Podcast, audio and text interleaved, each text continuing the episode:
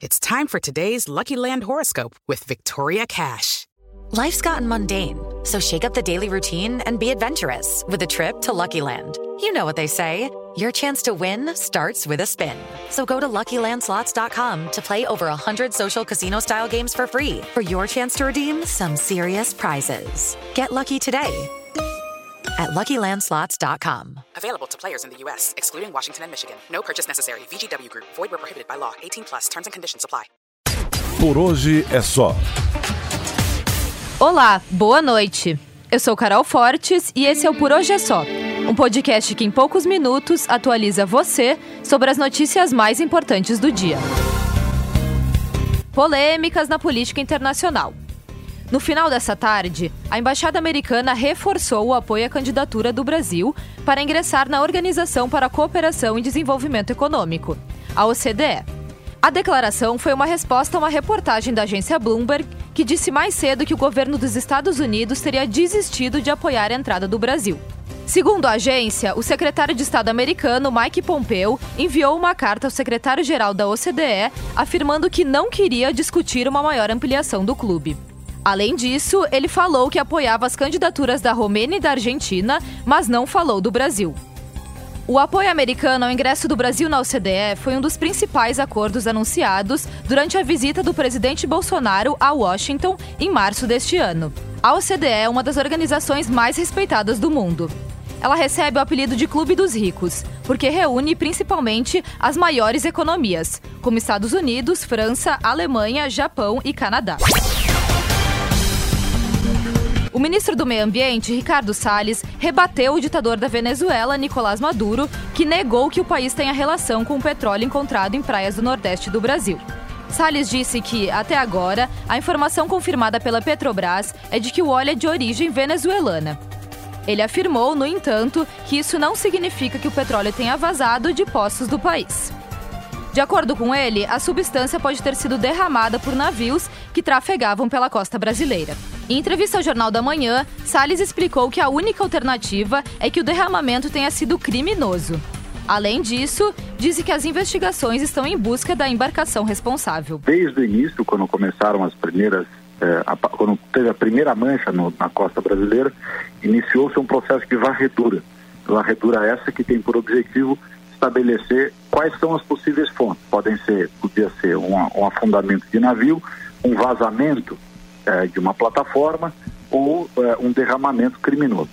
Derramamento, é, vazamento em plataforma não é, porque as nossas plataformas têm outro tipo de petróleo, já está determinado que esse petróleo não é brasileiro. É, afundamento não se tem notícia, portanto, só pode ser é, um vazamento ou uma, uma, uma transferência de navio para navio, é, chamado ship to ship, que poderia ter, ter tido né, um vazamento dessa natureza. Ele falou ainda que está sendo feito um rastreamento dos navios que circularam na costa para encontrar a fonte do crime. Nós temos que identificar, Bruno, quem é o responsável pelo transporte da carga. O óleo de natureza, o óleo que foi encontrado, seja ele é, venezuelano ou não, que parece ser venezuelano, mas é, o que importa é quem está transportando, quem é o navio, quem é o transportador, o contratante desse frete. Esses são os responsáveis diretos pela, é, pelo crime ambiental. Uma vez identificado e, e comprovado qual é que é a bandeira, qual é que é o navio, qual é que é o transportador que fez essa, é, essa operação que deu, é, deu espaço para o vazamento, aí você atribui a responsabilidade, inclusive criminal, para o, o para, em razão do, do acidente. Salles disse também que o Ibama já retirou 130 toneladas da substância, mas que é impossível saber a dimensão do problema. Segundo o órgão, o vazamento já atinge pelo menos 139 locais. No mundo da música, não se fala em outra coisa. Hoje foi divulgada a line-up do Lollapalooza do próximo ano, que será nos dias 3, 4 e 5 de abril. Os headliners incluem The Strokes, Guns N' Roses e Travis Scott todos já adiantados nos últimos meses. Mas entre as surpresas estão Lana Del Rey, Gwen Stefani e James Blake.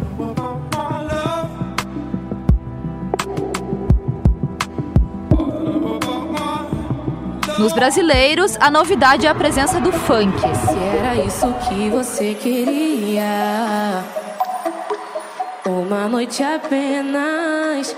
Com Ludmilla e Kevin Chris, que tem sido sondado por Drake para a regravação de um dos seus hits. Compromisso e fim.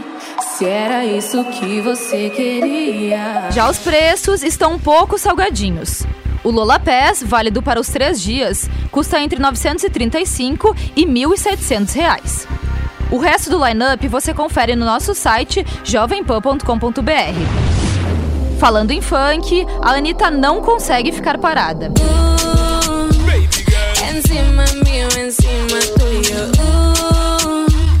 Nessa quinta, ela lançou o clipe de Fuego, parceria com o DJ Snake, Shampoo e o produtor Taine. Muita coreografia marca o vídeo, que mostra a Anitta dançando no meio de labaredas e takes sensuais da brasileira. E não para por aí. Nessa madrugada, ela compartilhou os bastidores de um mega clipe gravado com Lexa, Luísa Sonza e MC Rebeca. Os detalhes sobre a faixa surpresa, no entanto, ainda estão em segredo. Quer assistir o clipe de Fuego? Confere lá no nosso site jovempan.com.br.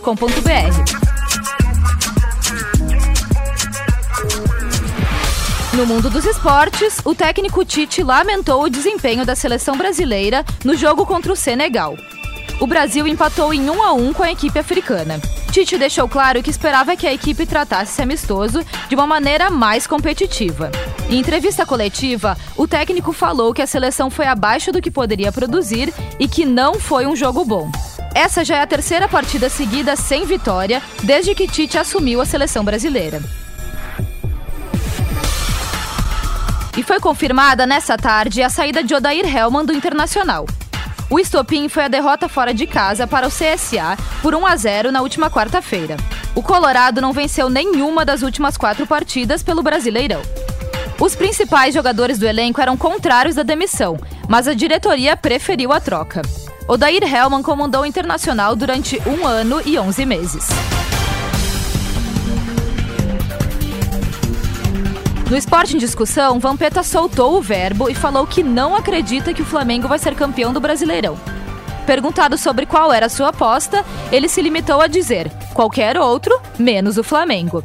Confere aí. Acabou. Ah, Se o Flamengo ganhar hoje, acabou. nada, nada. Se Acabou. abrir oito por nada, não acabou nada. Eu falei, eu falei isso o eu falei Vampeta, ontem. o Vampeta, eu Não. conheço o Vampeta. Não. No fundo, Não ele vou tá com uma mudar. esperança que o, o Coringão, Não, não. Coringão chegue lá. Coringão não, qualquer outro. Não vai dar Flamengo, eu tô falando. O quê, Vampeta? Você tá louco? Não vai dar Flamengo. Você enlouqueceu, Vampeta? Não vai dar Flamengo. Vai dar quem então? Você vai- E já vamos nos encaminhando para o final. Amanhã fiquem de olho. Seguem os protestos no Equador. Líderes afirmaram hoje que as manifestações permanecem até que o governo revise o pacote de medidas econômicas. E continue acompanhando a investigação sobre a origem das manchas de petróleo nas praias do Nordeste. Bom, por hoje é só. Boa noite e até amanhã. Por hoje é só.